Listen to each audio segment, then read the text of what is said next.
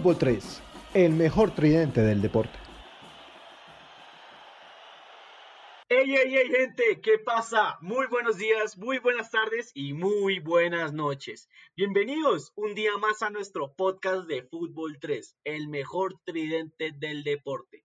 Les habla su más humilde servidor, Juan Camilo, más conocido como el Gonzo González. Y el día de hoy estoy con los panelistas de siempre, con mis amigos de siempre y con los, con los que siempre hablamos aquí en este podcast. Con Cristian, el Crismo Montañez, y con Juan Pablo, el Gordo Cerón. ¿Cómo vamos muchachos el día de hoy?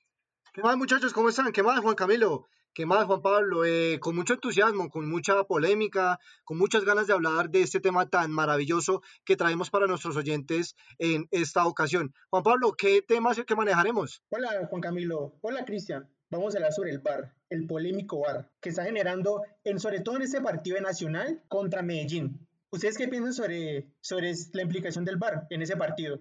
Bueno, pues vamos a ir ya de fondo a este tema, pues que ya como Juan Pablo lo había mencionado, el día de hoy vamos a hablar sobre mm, el tema que ahorita está rondando mucho la polémica aquí en el fútbol colombiano, que es el VAR. Em, hemos visto casos en los cuales en muchas ocasiones el VAR eh, es una herramienta en la que se maneja y se refleja cómo se puede corregir un partido de fútbol mediante acciones que pueden ser con ocasiones de gol, con penaltis, con identificación y con tarjetas. Eh, ahorita en Colombia se ha visto que ha estado como muy polémico la, cosa, dado que eh, aquí en Colombia se ha manipulado esta herramienta de muy mala forma. Eh, pienso yo que ahorita no, no lo estamos como aprovechando, no como si en Europa que ellos como que lo intervienen de una forma más o más adecuada. Eh, yo quiero ver cómo cuáles, cuáles, podrían ser como las implicaciones y, por ejemplo, cómo son, cuáles son, cuáles en sí son el contexto para que nosotros podamos decir en este podcast que vamos a hablar sobre el bar. Bueno, hay un punto muy importante en lo que usted eh, acaba de decir, Juan Camilo, y es que eh, el bar en Colombia está pues em, no del todo desarrollado. ¿Por qué? Porque usted bien hizo la analogía con el bar que eh, podemos observar en los partidos de Europa. Y sí, claro, hay mucha diferencia en cuanto a las mismas estéticas, a las mismas líneas que muestran en los partidos en cada jugada polémica. Y en Colombia falta mucho eso. En Colombia falta mucho, mucho camino para llegar a concretar o para llegar a desarrollar un bar eh, justo y un bar equitativo para ambos eh, bandos. Juan Pablo, ¿usted cree que el bar en Colombia mm, está muy, muy, muy, eh, por decirlo así, eh, quedado? ¿O cree que tiene sus pros, sus contras? Eh, ¿Qué opina usted? Listo, Cristian. Yo pienso que el bar en Colombia, primero, ahí tenemos que tener en cuenta que la agencia de periodismo investigativo señaló un artículo que dice que el bar o los árbitros que están, que están capacitados con el bar.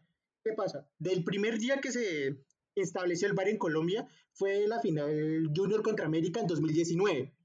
Y entonces se genera, se ha generado una serie de polémicas decisiones. Entonces, pienso yo que una, o bueno, ya la segunda, es que ya las ciudades como tal, las principales, no tienen los, no, las estadios no son adecuados para implementar el sistema porque tienen muchas señales de, muchas señales de, de, video, además de que son más de 20, más son, más, son más de 20 cámaras, entonces genera un, un problema. Y ya con el problema de los árbitros.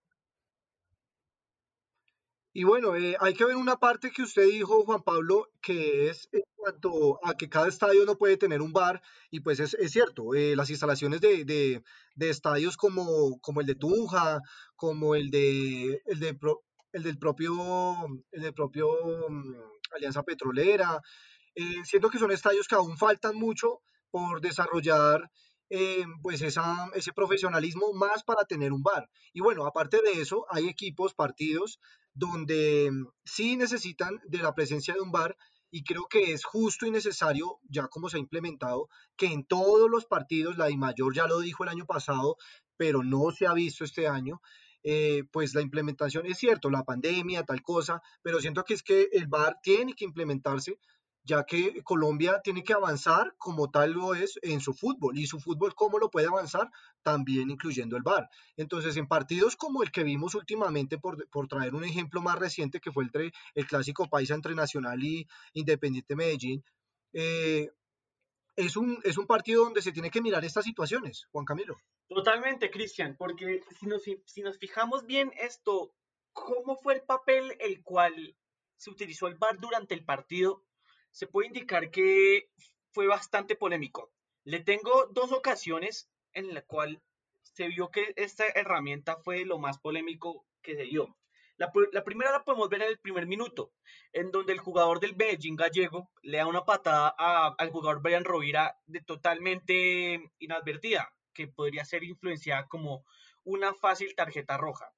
¿Qué pienso yo? Que el árbitro como que no lo, mal, no lo malinterpreta de esa manera como una tarjeta roja y trata de interpretar esa jugada más como una jugada de, puro balón, que, que, no tiene como intención del cual esto, el, el delantero del Medellín trate de hacerle daño al, volante nacional.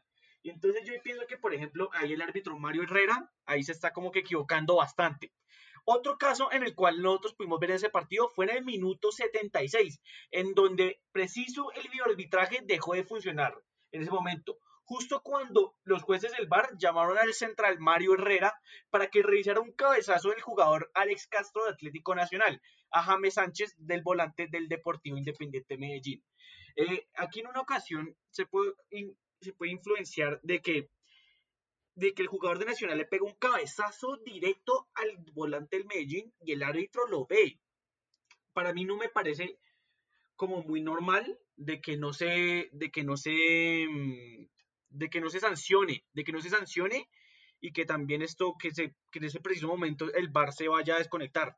Yo no sé qué piensa, por ejemplo, Cristian sobre esta situación. Ojo, ojo porque esta situación, esta acción que pasó entre Alex, Alex Castro y James Sánchez, eh, es una situación muy idéntica en el Partido Nacional Junior, cuando Teófilo Gutiérrez le pegó el cabezazo a Harlan y en ese momento sí fueron a mirar el bar y fueron y le sacaron la roja a Teófilo. Tiene que haber justicia, claro, pero obviamente no solo puede ser para un bando o para el otro. No estoy diciendo que entonces solo para que este equipo le pitan todo, no, pero siento que eh, la, la equidad y ese y ese, esa justicia que se tiene que aplicar en el fútbol en cuanto al bar se tiene que aplicar. Entonces, porque pase una jugada igual o similar como fue la de Teo, como la acabé de mencionar, también tiene que ir a revisarse y tomar medidas igualitarias o similares a las que se está tomando en el anterior partido. Juan Pablo. Sí, Cristian, eh, lo que dices es cierto. Básicamente no hay que diferenciar que Nacional sea como el principal implicado de que les ayuda el VAR, no. Por ejemplo, el primer, la primera aplicación del VAR en el mundo fue en el Mundial de Clubes 2016, donde jugó Nacional con el Kashima. En una falta del jugador de Nacional se generó un penal a favor del Kashima. Entonces, pues ahí ya con toda esa evolución ya debe mejorarse en Colombia. Pero hay otras jugadas como el fuera de lugar, donde el partido de Millonarios con Santa Fe o un posible fuera de lugar, pero ahí no, ahí el árbitro eh, eh, era claramente el fuera de lugar. Juan Pablo, hay que resaltar que ese partido de Millonarios Santa Fe fue el año pasado, pero es que también el partido anterior a este que estamos mencionando de Nacional Medellín, también ocurrió una jugada muy similar, el cual fue el de Nacional contra Millonarios, que en preciso fue en la última jugada donde se, se supone, o bueno, se muestra que el jugador Vladimir Hernández está... Y en los últimos minutos, en los últimos minutos. Exacto, en los últimos minutos, como dice Cristian, em, se ve que el jugador puede que esté como medio adelantado, más no se ve como que en la línea, en la línea que muestra el bar, se ve que esté como, como habilitado. Eh, otro caso en el cual yo he, visto bastante, y yo creo que también esa fue muy, muy, muy polémica, fue en la pelea contra el con el descenso, entre el partido entre el Boyacá Chico contra el Deportivo Pereira, que fue una jugada bastante similar, en el cual ese partido también contaba con la herramienta del bar pero que en la última jugada el árbitro Andrés Rojas de Bogotá esto quiso implementar una jugada en la cual era totalmente legal como fuera el lugar. Eh, ahora que yo quiero como preguntarles a ustedes compañeros, es esto, ¿el VAR para ustedes es como una buena herramienta o ustedes creen que la herramienta está siendo mal aprovechada por la gente que la manipula?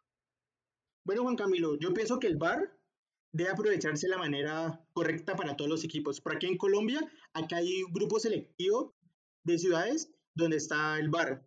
Entonces ahí eh, los, los, grandes equipos, porque están las principales ciudades, deben, deben aprovechar como tal el VAR. Pero las otras ciudades o los otros equipos, ¿dónde quedan? Y si un estadio tiene mal, eh, tiene mala infraestructura, ¿qué, ¿qué hace el VAR? O tenemos que depender todo el árbitro, no. Entonces, como tal, debe mejorarse el VAR para que haya una equidad y justicia para todos los equipos colombianos.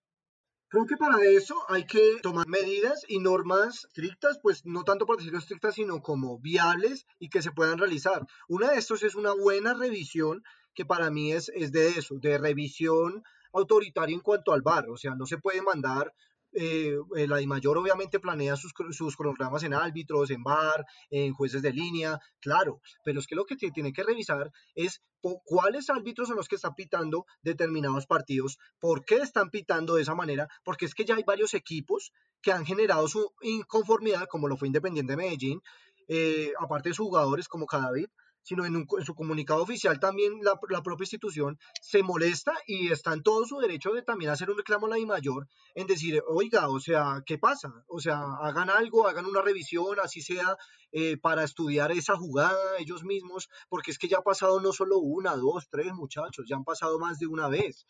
En todo, o sea, el VAR se ha implementado, como bien lo dijo Juan Pablo allá en el 2016, pero, pero estamos hablando de acá ahora y siento que lo que se tiene que hacer acá y cuando es el fútbol de acá se tiene que mejorar mucho en ese aspecto y para ello tiene que haber una revisión circunstancial en cada jugada de cada partido polémica. No se puede pasar por alto esas jugadas. Si queremos mejorar el VAR, esta es la medida que hay que tomar.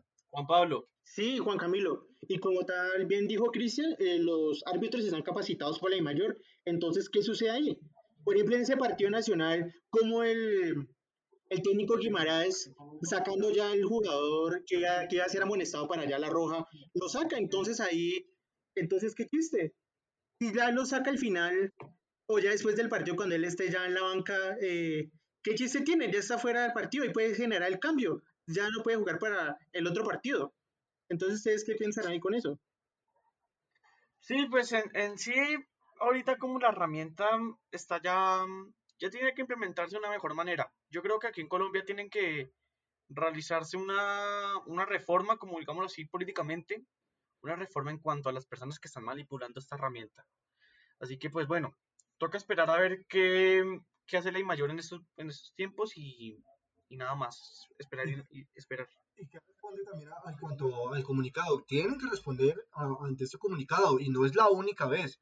Así que eh, bueno, esperar qué pasa, cómo se responde, cómo responde frente a esta situación en la de mayor y lo que esperamos en, en, en, el, en Fútbol 3, en, nuestro cliente de este mejor deporte, em, al igual que muchos como ustedes, oyentes, hinchas, eh, es que se mejore, se mejore la calidad del fútbol y incluyendo pues este aspecto tan importante que tomamos hoy como lo, lo es el bar. Juan Camilo. No, pues ya, yo creo que ya, ya ha estado todo todo por hoy. Ha sido...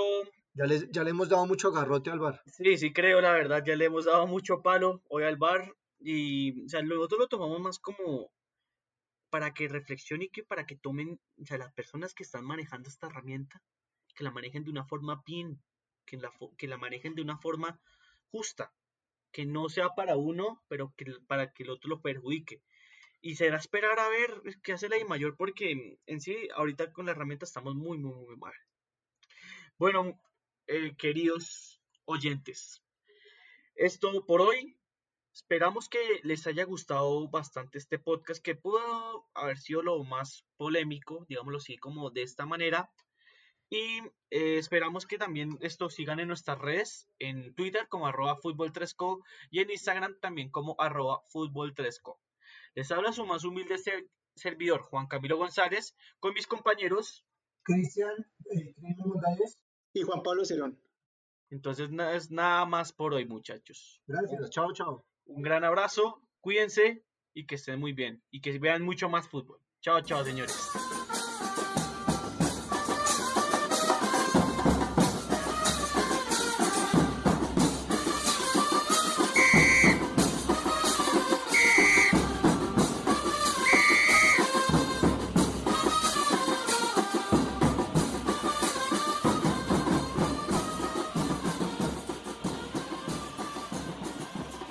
Fútbol 3, el mejor tridente del deporte.